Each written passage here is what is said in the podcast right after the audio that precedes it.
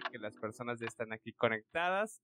Este, bienvenidas y bienvenidos al episodio 20 de Inoportunos Podcast. Como ya se imaginarán, el día de hoy estaremos hablando sobre la masculinidad. Las masculinidades creo que es una mejor forma de, mencionarlo. Este, trataremos de problematizar un poco al respecto de qué implica la idea de masculinidad o, o, de inicio, qué son las masculinidades, porque creo que es un tema que surge de, de manera reciente y lo quisimos abordar ahora, este, como se habrán dado cuenta, el episodio, la semana pasada no tuvimos episodio porque a veces no hablar también es una forma de hablar y creo que en algunos temas, este, personalmente creo que no estamos, este, no somos las personas para emitir opiniones o juicios al respecto de ciertas luchas, pero yo creo que vale la pena mucho cuestionar nosotros desde dónde buscamos, este, construir sociedades quizá más asequibles, resilientes, justas, pacíficas o lo que sea. Y creo que un punto muy esencial y válido es desde el cuestionamiento de la masculinidad, que creo que sí nos, nos corresponde totalmente, amigo. Y en ese sentido, para ir comenzando, este, ¿qué es la masculinidad? Si le preguntan a, a David Díaz, nuestros, este, las personas que nos están viendo, ¿qué es la masculinidad? O, cómo comenzar a hablar. Por ahí tenías una pregunta que, te gustaría, este, plantearle a, las personas que esto nos están viendo, entonces no sé si es el momento adecuado, amigo, de que nos cuentes qué onda con eso. Sí, creo que, bueno, como decías, el, el hablar hoy de masculinidad y de masculinidades no es como por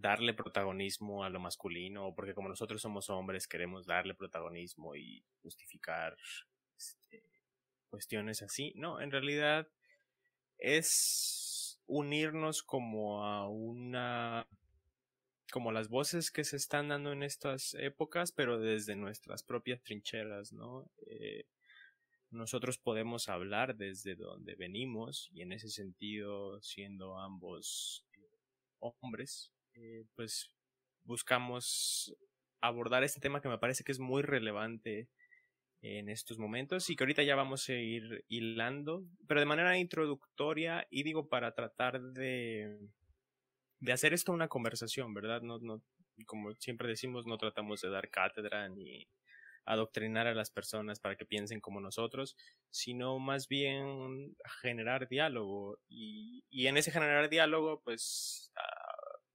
lanzo la pregunta, ¿no? A las personas que nos estén escuchando, nos pueden comentar y los vamos leyendo. Este, ¿qué, implica la masculinidad? ¿Qué es, qué es ser masculino? ¿Es, es algo bueno? ¿Es algo malo? ¿Qué, qué hay ahí? Este, dejamos el chat abierto y quien guste ir comentando, pues lo vamos entrelazando el diálogo entre todos. Pero de entrada, pues para ir abriendo la conversación, te preguntaría a ti, Jorge, que, cómo, cómo podemos hablar del tema de la masculinidad, de entrada, cómo definirlo, este, sí, ¿qué opinas? Amigo, yo te preguntaba a ti para, para justamente darte la responsabilidad de comenzar a hablar, pero, pero qué bueno que, que, que, que lo responda primero. No, no, adelante, ya, ya, ya la tengo acá de este lado, amigo, entonces venga. Este, bueno, sin miedo al éxito. este, y, y creo que en este mundo que se define por oposición, hablar de masculinidad implica en cierto sentido pensar en lo que implica la feminidad y masculinidad y fem feminidad me parece son dos posiciones que asumimos los hombres, las mujeres, este, o las personas que quizá no se catalogan dentro de este binario frente al mundo. Y hablar de masculinidad implica este hablar de una serie de conductas estereotipadas, este de formas de entender el mundo y de comportarse ante el mundo. Y creo que de inicio hay que problematizar eh, eh, lo complicado que es hablar de, masculinidad o de, de, de lo que se presenta como la masculinidad. Y en ese sentido, para problematizarlo, creo que hay que pensar de inicio que, que en la sociedad en la que crecimos, este, en la sociedad en la que estamos insertos, insertas, y en la sociedad en que vivimos, gira este, bajo una estructura. Esta estructura me parece a mí, este, pensándolo así como de forma ahorita para, para responder, esta, esta estructura es una visión patriarcal del mundo, una visión en donde el ejercicio de poder se establece de forma este vertical, donde hay un patriarca, donde hay alguien que ejerce un poder sobre las demás conciencias. Este, se da en los sistemas de gobierno, se da en la organización familiar, este, y menciono la organización familiar porque justamente desde esta organización patriarcal es el hombre o en las instituciones, es la figura masculina quien viene a encarnar y capitalizar el poder capitalizar, no, no lo digo de, eh, de, forma casual, o sea, creo que también esta visión patriarcal del mundo de, de forma jerárquica, en donde hay alguien que, que ostenta el poder y que te dice cómo comportarte, este, se da también muy en el sentido capitalista de, de, este, de esta visión de producción. Pero bueno, este, como hay alguien, hay una persona que capitaliza y tiene el poder, le dice a las demás personas cómo actuar. En este caso es la figura que hemos introyectado de lo que debe ser un hombre.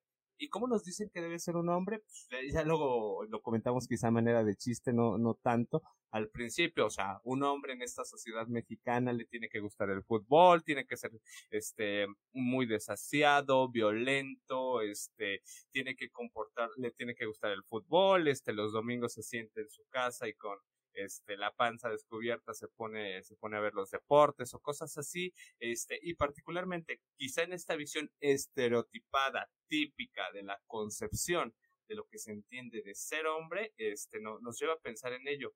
Y, y particularmente me gustaría resaltar esta parte de, de, de violencia, del ejercicio de la violencia como sinónimo de masculinidad se asume que los hombres tenemos que ser violentos o ejercer la violencia sobre las demás personas, este, para en cierto sentido reafirmar o reforzar nuestra idea de ser hombres. Porque, ¿qué, ¿qué sucede? O sea, bajo pensando lejos de esta visión hegemónica de la masculinidad, ¿qué pasaba o qué pasa en la adolescencia, en la niñez, si este el niño no es violento y mejor se sienta a, hacer cosas como más tranquilas o que no impliquen como el esfuerzo físico o involucrarse en conductas de riesgo? Se asume que ese niño está fuera del comportamiento común y se le, eh, se le inculca de forma exacerbada de, ay, tú tienes que ser así y así, entonces vete a jugar carritos y vete a hacer tal cosa y cosas así. Entonces, creo que desde ahí, desde, desde el hecho de que se establezca una serie de expectativas al respecto de cómo debemos ser las personas, en este caso, cómo debemos ejercer y vivir la masculinidad, es, cuando se vuelve problemático, porque creo que vale la pena hablarlo, me imagino que lo hablaremos un poquito más adelante, pero los hombres en este afán de ser violentos se tiende a reprimir nuestras emociones y eso provoca afectaciones a nivel de salud mental y por eso no es casualidad tampoco que los hombres nos suicidemos más que las mujeres y en ese sentido de, de afectaciones a nivel de salud mental, pues es justamente resultado de que quizá este los hombres no nos sentamos a hablar de lo que implica ser hombres, no nos sentamos a hablar al respecto de aquellas circunstancias que nos resultan difíciles. Y volviendo a este, a este mundo que se define por los opuestos en relación a lo masculino y lo femenino, vemos que movimientos como el feminismo van muy avanzados en ese sentido. Hay mujeres que este, se, agrupan entre sí para hablar de feminismo, para debatir al respecto de lo que implica la, la idea de, feminidad o, o, este, cuestionar los estándares establecidos en la sociedad. Pero nosotros los hombres, creo que en, en esta, en el, asumiendo el privilegio que, que nacemos, con el que nacemos por el simple hecho de, de, haber nacido con determinante cuestión biológica, pues ya, ya hay un privilegio hacia nosotros y creo que nos hemos quedado con ese privilegio que también ese privilegio trae ciertas afectaciones, como ya lo hablábamos en el tema de salud mental. Pero creo que en ese sentido, eh, tratando de responder la pregunta, amigo, no sé si fui claro, si las personas ahí fueron claras o tienen alguna otra idea al respecto de lo que es la masculinidad, déjenlo aquí en los comentarios, estaríamos muy, muy contentos de comentar sus visiones al respecto de la masculinidad. Claro, sí, me parece muy interesante. Son cruciales para la discusión y en particular hay dos que me gustaría poner sobre la mesa desde ahorita y empezar a dialogar en torno a ellos con respecto a lo demás. Eh, una es estereotipo que existe sobre lo que debe ser la masculinidad. Y creo que es importante tratar de ubicar de dónde puede venir este estereotipo. Mm. Un punto que es fundamental y que es espinoso, es, e, e, es delicado abordarlo así como así porque podemos caer en realizaciones para justificar nuestra propia postura, pero tampoco es posible negarlo, que es el componente biológico y el componente evolutivo. Creo que es importante hablar de ambas cosas y a partir de ellas ir vislumbrando por qué entendemos así la masculinidad, ¿no? Mencionaba ya algunas cosas, ¿no? Que una es la desconexión con los sentimientos, otra cosa es la violencia, este, la fuerza física, eh, que, de pronto esa es la visión que se tiene, ¿no? Una visión sumamente negativa de lo que es lo masculino, pero también hay otros aspectos que, que, se le suelen atribuir, eh, por ejemplo, el pensamiento matemático, el de hablar de él como de la parte de la masculinidad. Y todas estas características vienen de estos componentes biológicos y evolutivos, ¿no? En lo biológico es importante distinguir que, que si hay diferencias marcadas e, entre lo que sucede en el sexo femenino y el sexo masculino, a nivel de hormonas, a nivel de órganos sexuales, a nivel de sí, órganos reproductores, etcétera, etcétera, ¿no? Sobre todo a nivel de hormonas, la parte de la testosterona, este, es un componente muy importante. Esta hormona tiene mucho que ver en las conductas agresivas, en las conductas eh, de competitividad, que, que, de hecho creo que es, es más bien más, más cercana a la característica de lo masculino, pero que ya después cruzamos la línea hacia la violencia, ¿no? Pero también está el componente evolutivo, ¿no? En un primer momento, cuando nuestra especie está luchando por sobrevivir, se adoptan estos roles, ¿no? A partir de diferentes físicas, en donde el hombre eh, de la prehistoria tenía ventaja física en cuanto a la musculatura, el tamaño corporal y demás, pues asume una posición de poder a partir de esta violencia y es esta competitividad la que lo hace competir y ganarle a otras especies eh, que, que, que no llegaron a ser lo que es hoy el Homo sapiens este, y este tipo de puntos creo que es importante tenerlos en cuenta porque de ahí se han ido legitimando con, con los años, ¿no? Em, así surge nuestra cultura como seres humanos a partir de la violencia. Este, surgimos como una especie violenta que eliminamos a otras especies para, para preservarnos este, que cazamos, que hacemos sin fin de cosas que van al terreno del evento. Pero después hay una adaptación, hay una, le llamamos civilización, ah, ¿cómo se le dice? Aculturamiento, no, esa no es la palabra. Pero bueno, este, sí, se crea la cultura en, en, los seres humanos y a partir de ahí quizás dejan de ser necesarios muchas de estas cuestiones pero se quedan en el cerebro, se quedan en, lo biológico, pero también se quedan en, lo social. surgimos a lo mejor con una cierta necesidad de, tener jerarquías y la jerarquía de hace mucho tiempo era relaciones de poder a partir de el más fuerte, este, como pasa en, en, otras especies, ¿no? El macho alfa que, que surge en, en otras especies y de pronto así era como nos manejábamos en esa época, ¿no? Y entonces es importante destacar estos momentos previos de la humanidad, porque es lo que da un poco de sentido a estas maneras de concebir la masculinidad. Pero de ahí creo que surge una posición importante que es, pues todas estas cosas ya no son necesarias en esta época. Eh, ni la violencia, ni este sentido de competitividad tan aferrado, ni, las relaciones de poder en ese sentido, quizás eh, ahí valdría la pena dejar la pregunta. Pero, pues entonces, ¿qué se hace, no? Si ahora vivimos en una sociedad distinta que parece regirse por las mismas cuestiones de hace muchísimos años, ¿cómo generamos el cambio? ¿Cómo empezamos a movernos en un lugar distinto. ¿Qué, qué, se puede hacer ahí? ¿Tú qué opinas, Jorge? Este, bastante interesante la pregunta, amigo. Creo que implica una gran responsabilidad el tratar de responderla.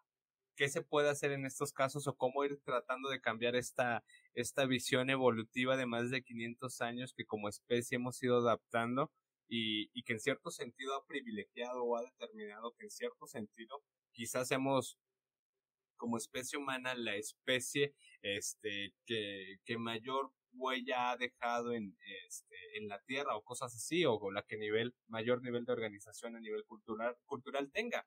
Este, y creo que en ese sentido vale la pena, o sea, eh, bueno, para tratar de responderla, ¿cómo hacer para ir cambiando esta, esta, esta idea, esta noción este, que se tiene al respecto del ejercicio de la masculinidad. O sea, creo que tú lo pones este, sobre la mesa este, la, la posible respuesta o la aproximación.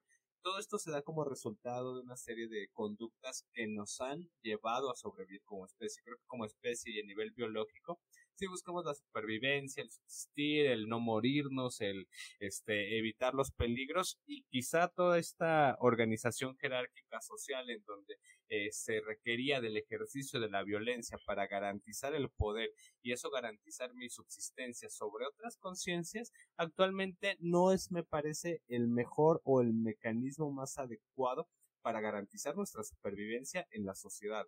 En ese sentido, creo que la, eh, el ejercicio coercitivo de la violencia o el ejercicio de una masculinidad hegemónica que tiende a, digamos, este, hacer que los hombres nos involucremos en conductas de riesgo. Porque, ah, si no te avientas de, de estos tres metros, no eres lo suficientemente hombre. O, ah, si no tomas, si no te echas veinte mil chelas, este, pues no, no, este, vienen a cuestionar tu masculinidad. O si no haces deportes de contacto que impliquen este golpearte con otros hombres, pues no, tampoco eso reduce tu nivel de masculinidad. Y creo que todas esas, esas conductas de riesgo que nos, que se vienen a privilegiar en esta masculinidad hegemónica, este, que viene a como establecer cierta visión del mundo, son contraintuitivas, dirías tú, con esta idea de supervivencia, con esta idea de preservarnos, preservar nuestra vida como especie.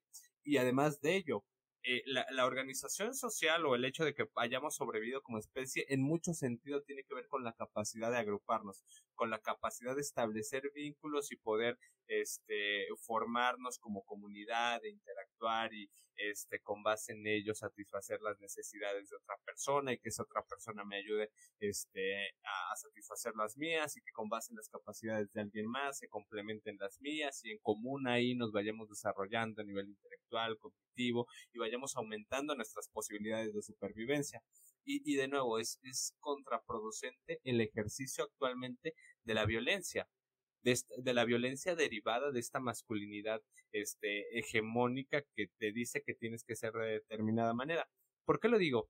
Porque eh, creo que eh, en esta visión del mundo que nos enseñan a los hombres, te enseñan a ser autosuficiente, a que el hombre todo lo puede, a que tienes que ser el proveedor de la casa, este, y estar como este siempre disponible para este iniciar conductas de riesgo, siempre este atento a atender, a, atender las necesidades de los demás. Y eso en cierto sentido va estableciendo que te olvides de ti mismo y que tal vez en cierto sentido este ya sea que trates de vivir una vida de autosuficiencia o que trates, este, en contraposición, vivir una vida en donde te vuelvas el proveedor o el que satisface las necesidades de todas las personas en todo momento. Y creo que eso también a la larga viene a ser, este, viene a atentar contra, contra la posibilidad de sobrevivir como especie.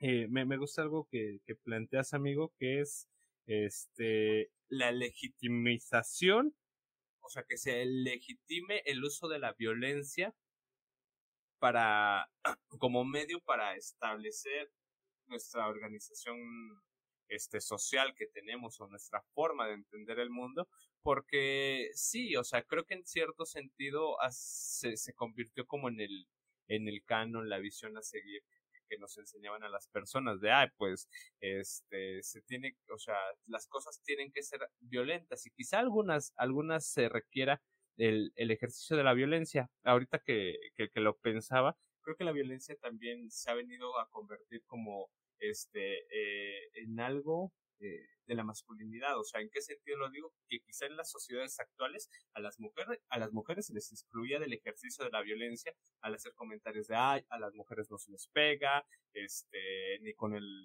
pétalo de una rosa o ese, ese, esa frase este tradicional que se tenía y se les excluye del ejercicio de la violencia este que también creo que es una es una mala visión de, del mundo o sea si como personas tenemos que formar parte de la sociedad, habría que hacerlo desde todos los aspectos. Pero actualmente, como se les había excluido de este ejercicio de la violencia, este, actualmente cuando hay el ejercicio de la violencia por alguien que no encarna la noción de masculinidad, se tiende a, se, se viene a ver como mal, o sea, como de esa, esa violencia que tú estás ejerciendo no está bien, porque no le está ejerciendo un hombre o alguien que tiene la masculinidad o que ostenta la masculinidad. Entonces creo que desde ahí, ahí eh, la, la violencia se vino a hacer como este, este dispositivo que teníamos los hombres para controlar a las, a, las demás conciencias, las demás personas, las demás especies.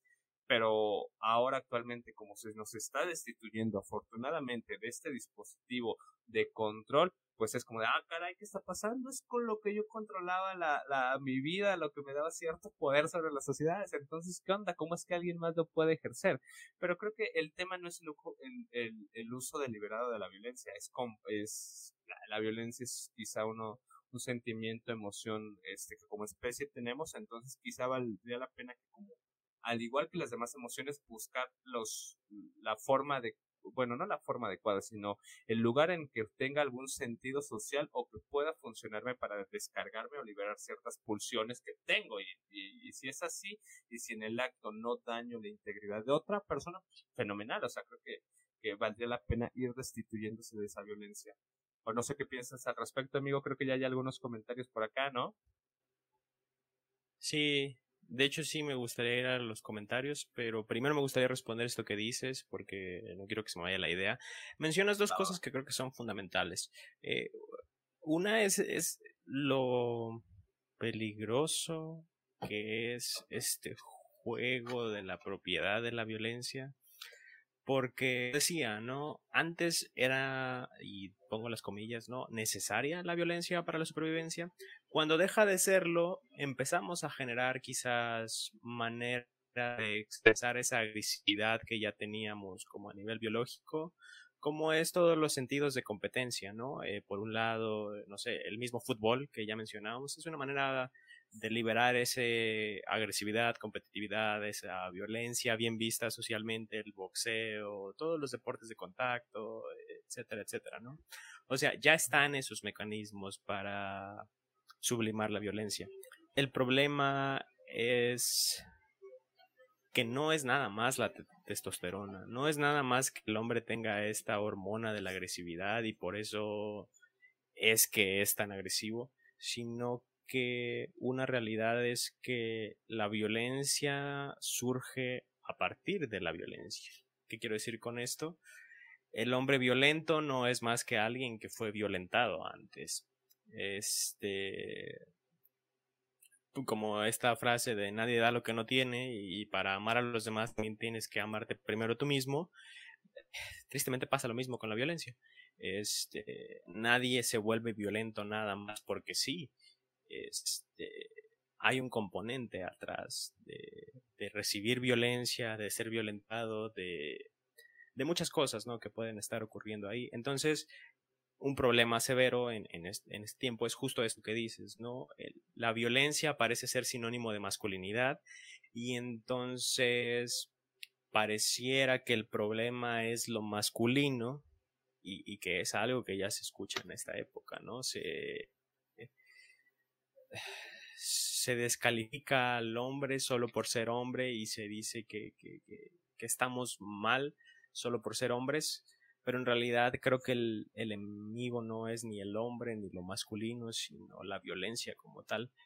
Y entonces, pues es peligroso porque como dices, en, en, estos tiempos se está levantando un movimiento a partir de una violencia que, que, como tú dices tiene cierto, cierta lógica el, cambio eh, por las cuestiones sociales, pero que también es peligroso en ese sentido porque creo yo que no se trata de invertir los papeles en el sentido de la solución es ahora otorgar la posibilidad de violencia a la mujer, sino más bien creo que debería de ir por la erradicación de la violencia como tal.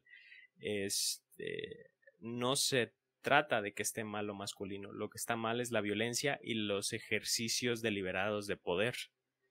Creo que de lo que se trata es que en las relaciones familiares, de pareja, de amistad, eliminar el, componente, el componente de las relaciones de poder, ¿no? Al final de cuentas, como seres humanos, somos iguales en ese sentido y creo que es importante partir de ahí.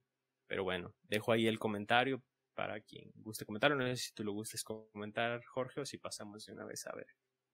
Ah, sí, sí, sí, me parece interesante esto que comentas, amigo. Sí me gustaría hacer ahí una, una aportación para después pasar por acá los comentarios, ¿vale? Este, porque sí, sí, justamente creo que ahí no, el, el tema no es, este, no es un, no es, digamos, voltear este, la lucha por la, por la consagración de sociedades menos violentas, sino más bien entender que la lucha quizá no es entre hombres o mujeres, o mujeres contra este versus hombres, o ustedes tienen la violencia ahorita y este este sí está bien, pero luego me la prestan a, nosotros como los hombres para hacer el ejercicio de la violencia, sino más bien a mí me parece que, que el tema no es hombres contra mujeres ni, mujeres contra hombres, sino es este individuos, personas, o sea, sujetos este que, que tienen una estructura y una conciencia física contra las, las instituciones. ¿Y, ¿Y, a qué me refiero con las instituciones? O sea, las instituciones, entendiendo las instituciones como todas estas dinámicas o estructuras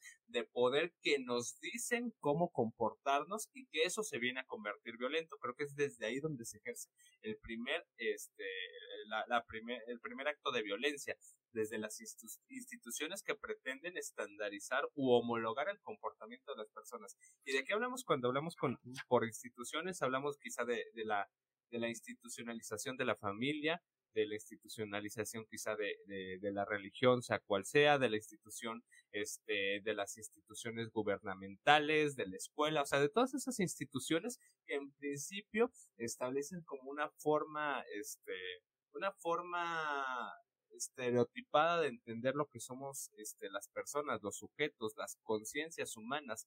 Entonces, desde ahí creo que está el primer ejercicio de, de violencia.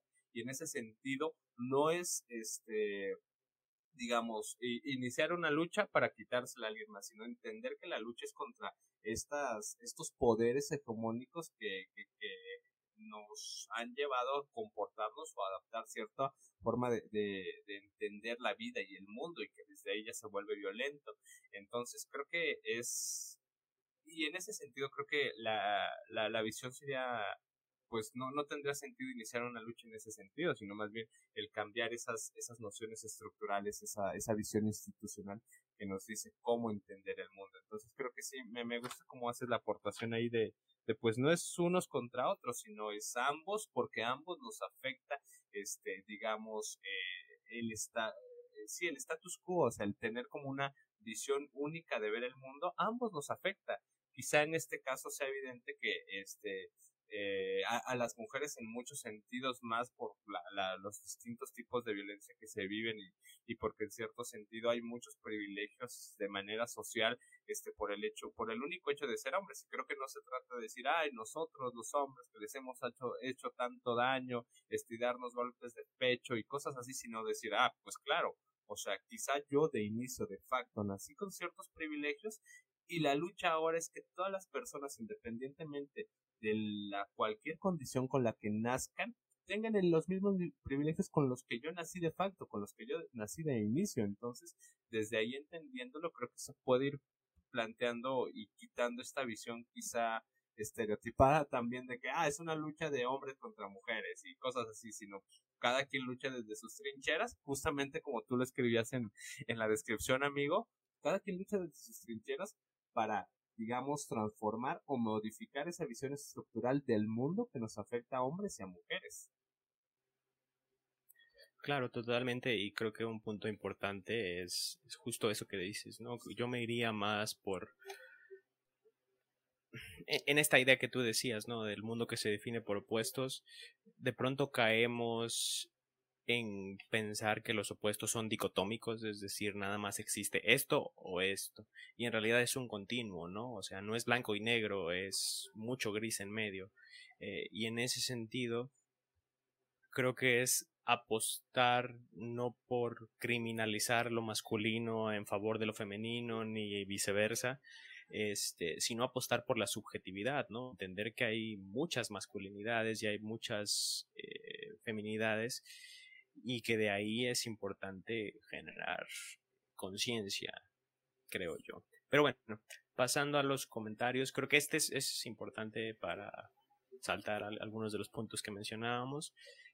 Eh, la, considero que la conducta masculina se ven muy influenciadas por esas premisas socioculturales. Por ejemplo, los hombres no lloran, el hombre debe ser valiente. Justo eso que comentaba Jorge, ¿no? Y también digo, les vamos dejando la recomendación. Vale la pena leer el libro La psicología del mexicano del psicólogo Rogelio Díaz Guerrero. Muy buen libro, este, muy interesante. Y de ahí surgen dos, dos cosas, ¿no? ¿Qué vas a decir? Ah, que me pasen ese libro, no lo he leído. La última psicología del mexicano que leí fue de la de Santiago Ramírez de hace 20 mil años, que es como una visión muy veneciana tratando de adaptarla a la mexicanidad, pero pues no, no he tenido la fortuna. Sí, muy recomendable. Este, ya lo dejamos ahí también para la audiencia, quien le interese, La psicología del mexicano de Díaz Guerrero. Pero bueno, de ahí surgen dos cosas, ¿no? Una que inclusive es, bueno, que es eh, esencial pensar en lo sociocultural a la hora de estar definiendo esta cuestión de las masculinidades, de la feminidad, etcétera, etcétera, porque no nada más es lo biológico y algo que lo deja ver bastante bien son las diferencias culturales, ¿no? Eh, la lucha del feminismo no es la misma que está ocurriendo aquí en México que la que está ocurriendo en países europeos, por ejemplo, donde el avance va mucho, mucho mayor que, lo que va aquí y tiene que ver porque la cultura mexicana tiene un machismo muy particular. Es, este, el macho mexicano estereotipado que tú mencionabas eh, es muy propio de nuestra cultura, ¿no? Eh, el, bigote prominente, este, hablar así y el ver el fútbol, el alcoholizarse, el, ser agresivo, el ser violento, el que en casa se hace lo que el papá dice y firme ante eso. Son muchas visiones que, vienen de una cultura mexicana muy, muy marcada en ese sentido y que creo que entonces sí es importante rescatar el de dónde pudieran estar viniendo estas visiones que se nos, se nos transmiten de lo que es el, ser masculino y que una de ellas es esta que menciona ¿no? Eh, a nivel biológico no es que el hombre no tenga emociones. Eh, en realidad las tiene, las tenemos, ¿no? Eh, quizás si existe un componente biológico eh, evolutivo que nos lleva a expresar lo que sentimos a través de la agresividad, a través de la competencia, además, creo que a muchos nos ha pasado que nos sentimos quizás mal emocionalmente y es sencillo el, externarlo en algún deporte, ¿no? Por ejemplo, este, yo antes jugaba básquetbol eh, y digo en mi época de juventud, pero pasaba eso, ¿no? De, repente estaba molesto o algo y una manera de sacarlo era a través del deporte. Sí, quizás existe eso, pero pues a final de cuentas el hombre también necesita expresar sus emociones porque también las tiene.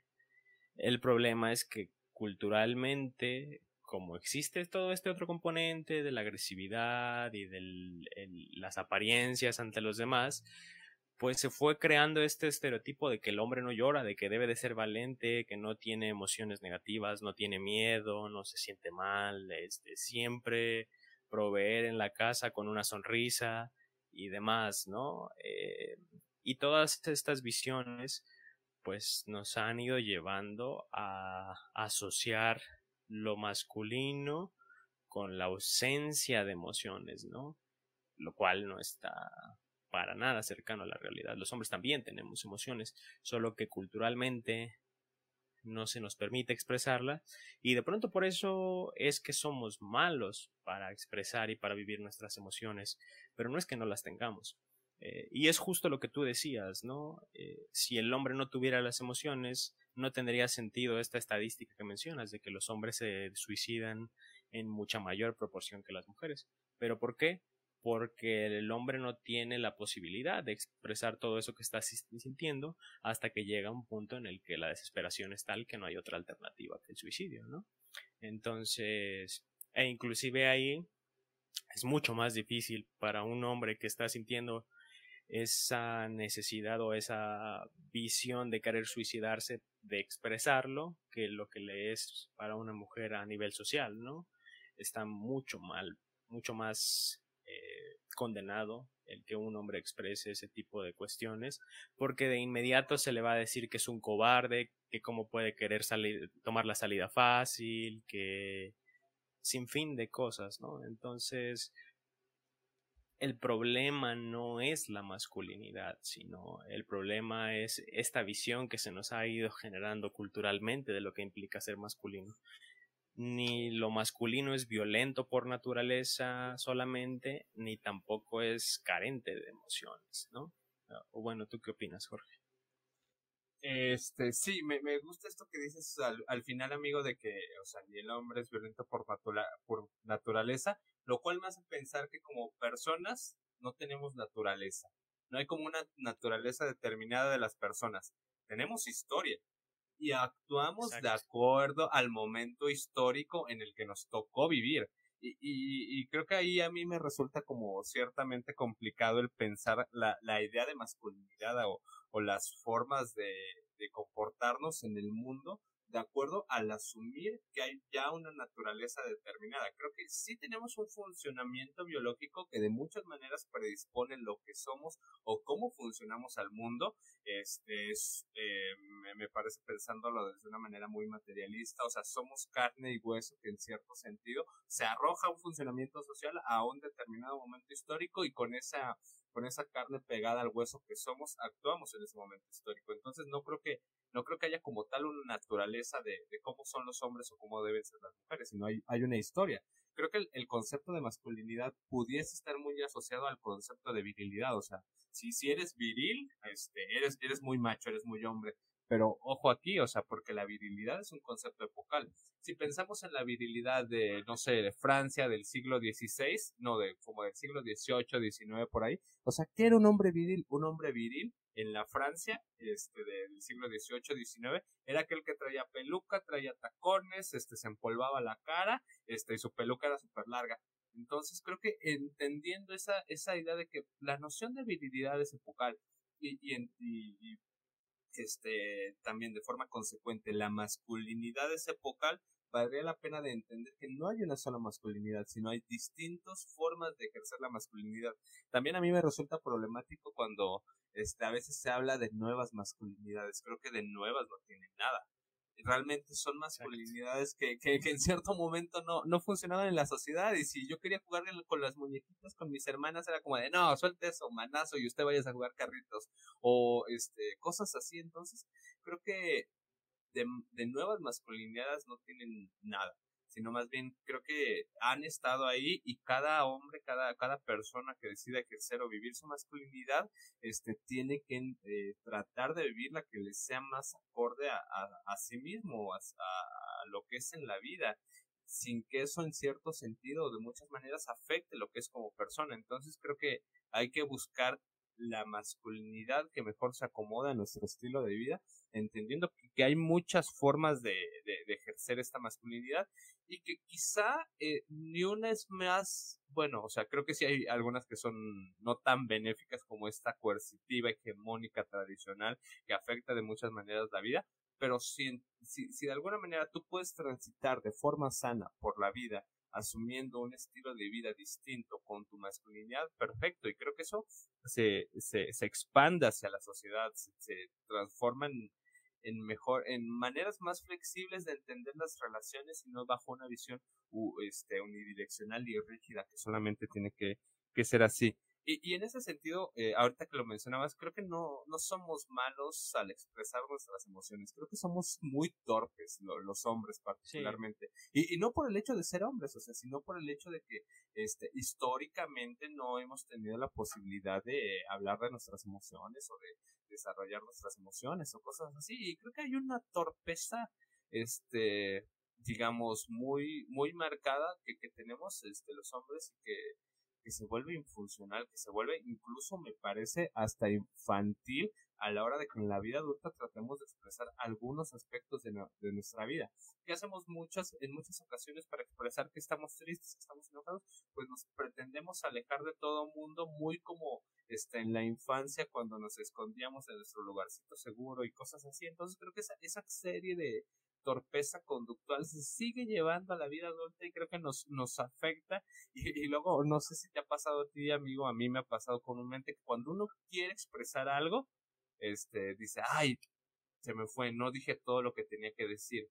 No sé, no, o sea, no expresé todo lo que tenía que decir. O no hice todo lo que me parecía mejor pero este creo que esa torpeza está ahí y justamente porque no la desarrollamos, no no hay como esos momentos para desarrollarla y creo que valdría la pena pensar o recuperar esos espacios o crear nuevos espacios porque quizá este y aquí hay otras cuestiones, o sea, los únicos espacios permitidos bajo la este, masculinidad tradicional para expresar nuestras emociones es quizá en los deportes en donde el hombre se permite llorar porque ya perdió el Cruz Azul por enésima vez una otra otra final o cosas así o, o, en la cantina ya en la peda super intensos cuando puedo decir ah soy, sigo siendo bien hombre a pesar de que lloré y abracé a mis compas y todo y cosas así pero pues, era porque andaba andaba en estado inconveniente.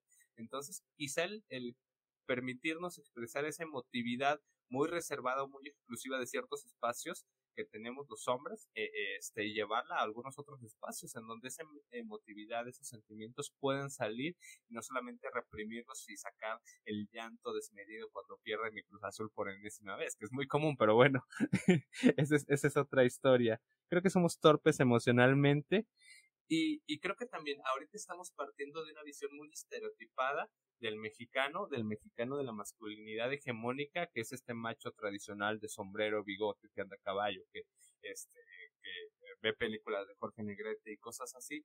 Pero creo que a, nivel actual también hay una forma distinta que quizá es, es, es hija directa de esta masculinidad hegemónica, este, digamos que, que, actualmente las personas jóvenes en edad productiva este, estamos replicando, pero que quizá de, de, forma distinta. O sea, sigue siendo esta visión tradicional, pero ya no somos el mexicano de sombrero, bigote, este que anda a caballo, que este, este volviendo con el estereotipo, escucha, este ve películas de, de Jorge Negrete y cosas así. Creo que la, la masculinidad estereotipada hegemónica de nuestra generación es una masculinidad quizá distinta, pero muy similar a esta. ¿Y, y, a qué quiero decir con esto? Creo que actualmente eh, la masculinidad que impera y que ciertamente afecta a nuestra salud mental es esta idea de del hombre que siempre gana, que siempre es proveedor, que siempre tiene el control de las situaciones, este, que a nivel social es el hombre que pasa el pack, este, también el hombre que, este, digamos, ah, ah, bueno, esta, esta, esta serie de características que son muy actuales de la época y que a veces es cuestionado, es más complicado para nosotros los hombres cuestionar. Entonces creo que desde ahí también valdría la pena este, pensar desde nuestra generación, en nuestra situación actual, en nuestra vida cotidiana, de qué manera estamos replicando o repitiendo esos patrones que, que quizá a veces, muchas veces decimos, ah, está muy lejos allá, es, yo no soy como, como esa generación antigua, pero seguimos replicando de forma distinta esos, esos patrones que, que tienden, digamos, a, a perpetuar esa masculinidad tóxica. Bueno, no tóxica, no, no me gusta. Sí, sí, sí, ahorita caí como en el, en el estereotipo de cómo definirla, pero pues, masculinidad hegemónica que afecta a nuestra salud mental me gusta más. Inoportunos estamos deliberadamente en contra del uso de los términos como tóxico, por ejemplo. Claro. Este, tenemos un comentario más. Eh, que de hecho retoma varios de los puntos que dices y por eso lo, lo, pongo de una vez para de ahí seguir ampliando un poco el diálogo. Nos comenta Caro precisamente, muchas veces la forma de expresar esas emociones a través del consumo de sustancias, justo lo que mencionabas, podría ser una de las razones por las que el consumo suele ser mayor en los hombres que en las mujeres, totalmente. Y eso nos lleva a otra problemática, porque son los que menos buscan ayuda, y ese es un punto bien importante. Se vuelve un ciclo más grande de represión, violencia, y al final de cuentas se transmite a los hijos, ¿no? Y es totalmente cierto. Voy a quitarlo porque me tapa la cara. Estoy bajito. Ahí está. Eh, es totalmente cierto todo lo que menciona, ¿no? Eh, por un lado, definitivamente, como dices, ¿no? Desde tiempos inmemoriales el mexicano solo puede llorar eh, con una botella de tequila en la mano. No hay otra manera de expresar cualquier tipo de emoción y eso nos lleva a un consumo de alcohol desmedido, a una cuestión de adicciones, de abuso de sustancias, que después termina por ser terrible, ¿no? Porque de ahí pueden surgir varias cosas. Una,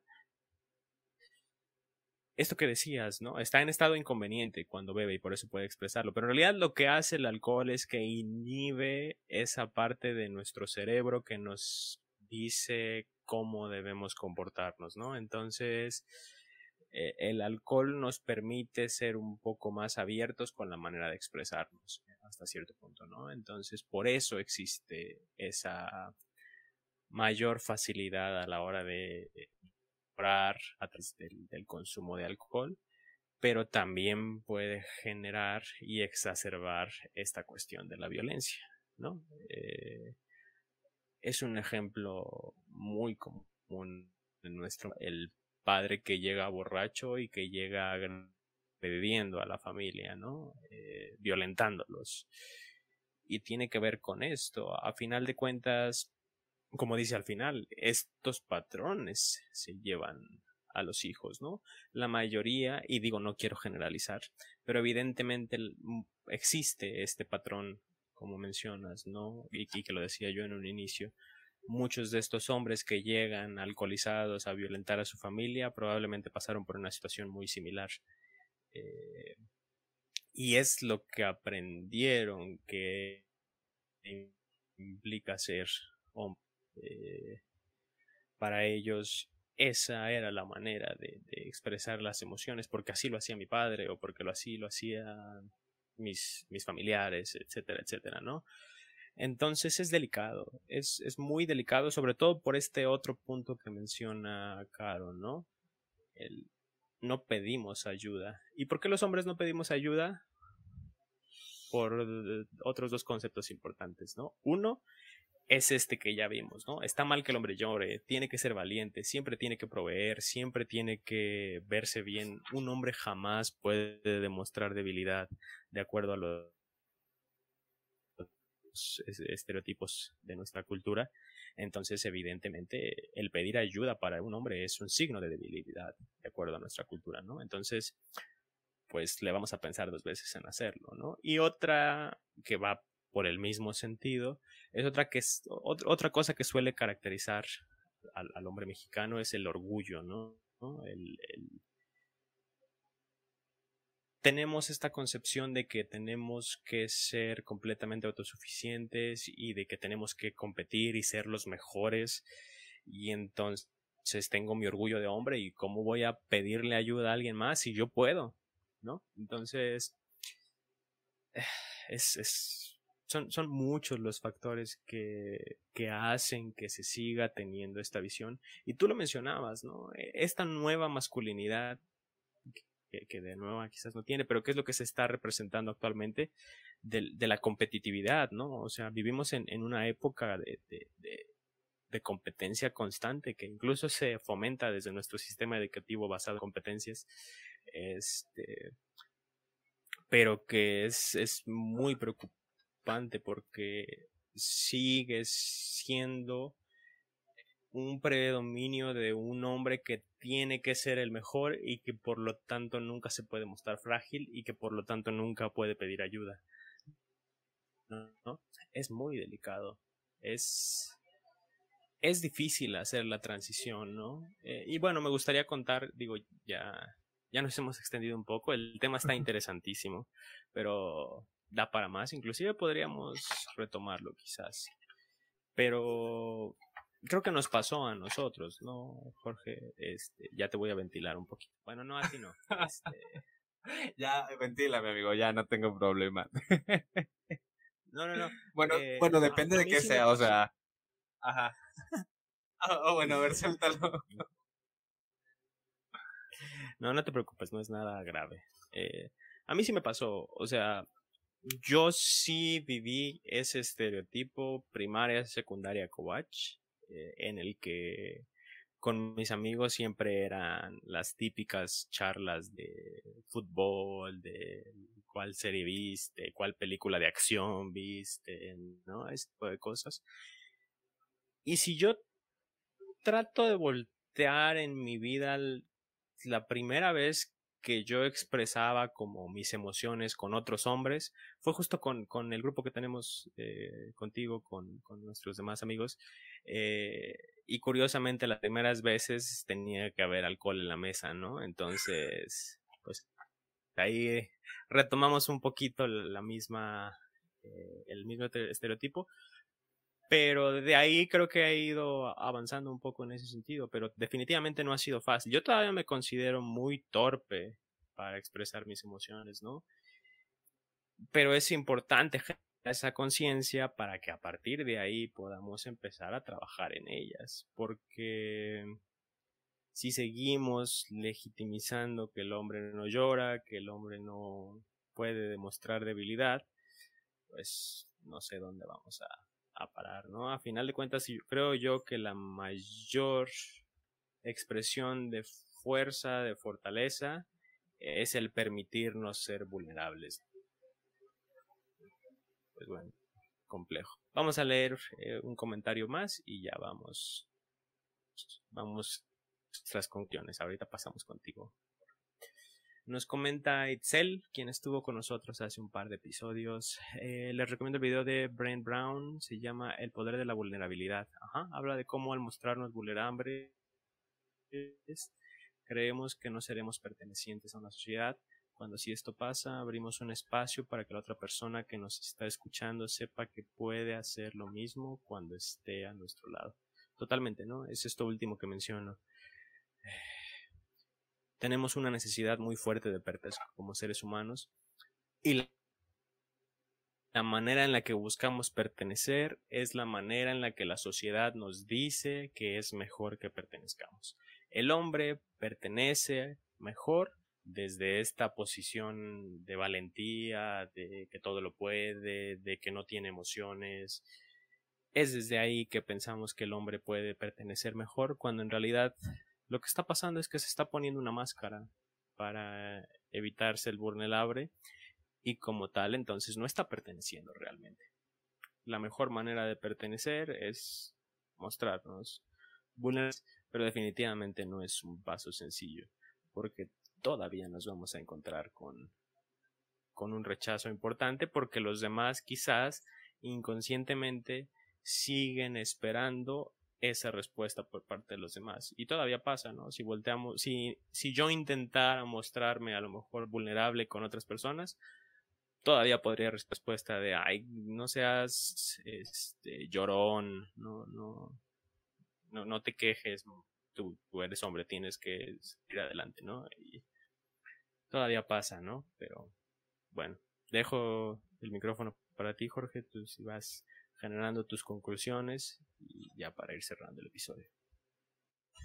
Sí, yo creo que más que conclusiones, amigo, yo creo que para ir cerrando el, episodio, o sea, este, creo que este tema particularmente, este, pues sí, da, da para mucho que pensar y ahorita que, que planteabas esta situación de, pues sí, claro, o sea, este, creo que todos seguimos siendo, este, hablo al respecto de los hombres, creo que la mayoría de los hombres somos todavía muy torpes a la hora de expresar nuestras emociones y creo que siguen siendo muy comunes, este, eh, no sé, esta clase de, expresiones o la incapacidad a veces de, de poder, digamos, este, no sé, lidiar con nuestras emociones de manera no tan torpe. Y lo complicado de esto, lo, lo más problemático es que a veces en esta torpeza de no saber lidiar con nuestras emociones, afectamos a personas que están, que están cerca, este, que están ahí al lado de nosotros o cosas así. Entonces, eso lo vuelve todavía más problemático, porque claro, o sea, somos responsables totalmente de lo que sentimos y de comprometernos con nuestro bienestar.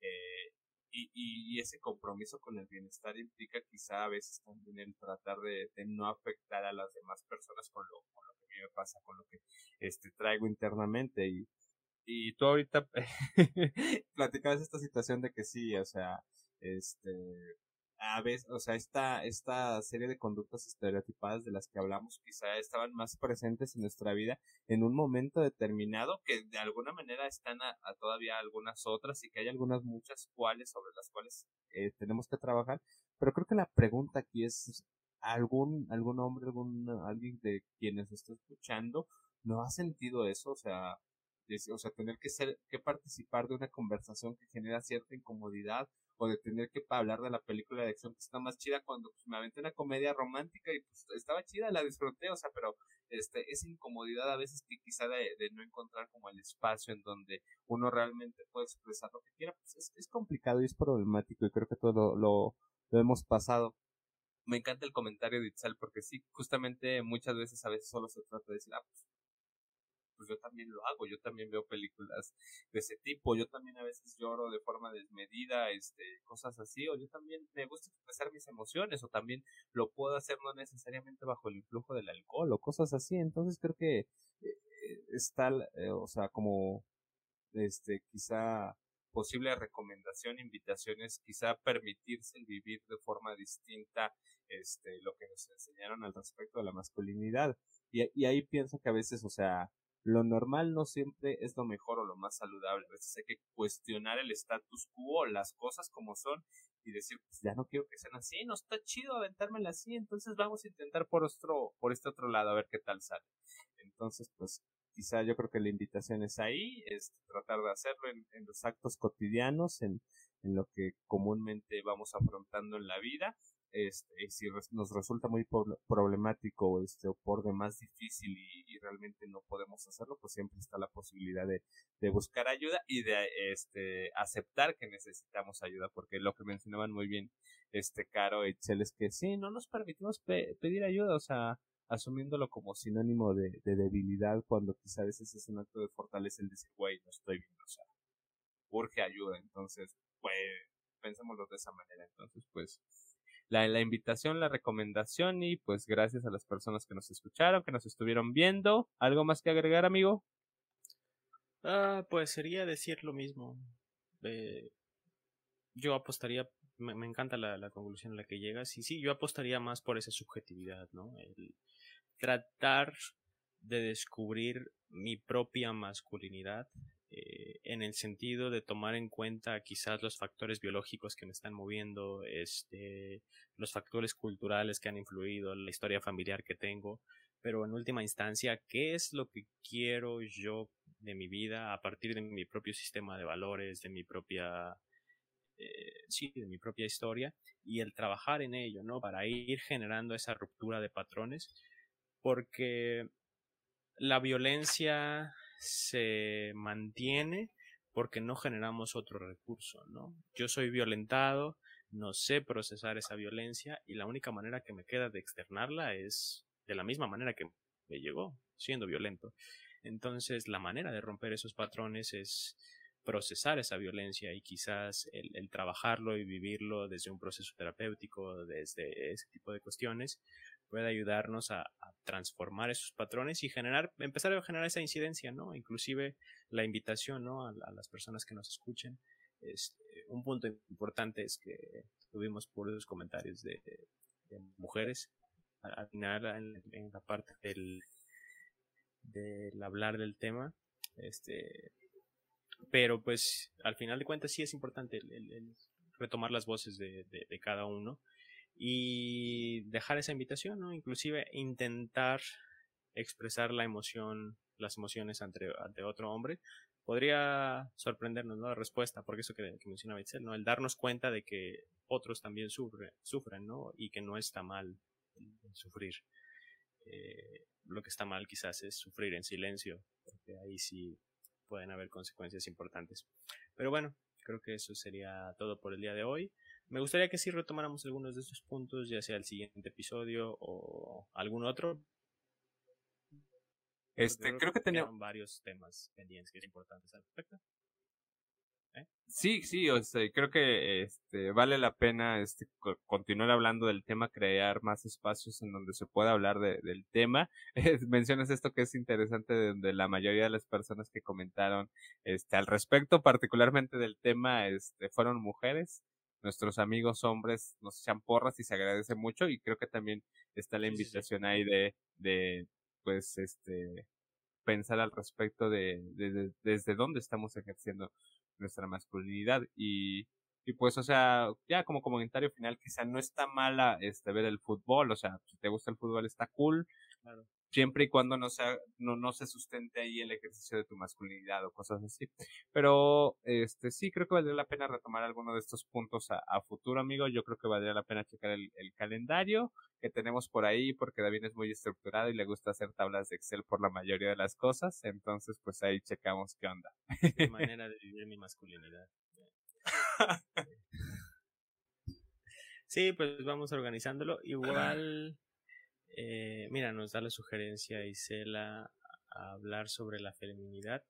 Sería un tema interesante, pero pues habría que ver, tendríamos que pensar en invitadas porque no, no sí, sí podemos hablar del tema,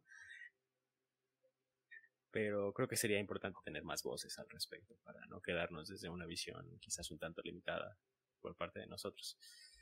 Pero sí, muchas gracias por, por la sugerencia. Igual la invitación está a, todos los que nos escuchan. Si hay algún tema del que les gustaría que habláramos, nos lo pueden hacer llegar, ya que nos lo publiquen en el muro de inoportunos o nos lo manden por mensaje directo. Este, se pueden acercar a nosotros, somos, somos buena onda, creo.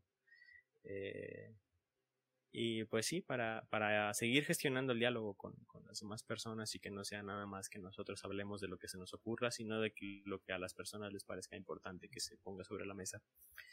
Y pues ya, igual podemos lanzar la encuesta, ¿no? Esta semana. Esta semana sí, ya, amigo. Sí, sí, sí. Eh, lanzaremos una encuesta para ver qué temas les parecen más interesantes que, que empecemos a abordar. Pero pues creo que por hoy ya nos extendimos mucho. Entonces, pues esto ha sido todo.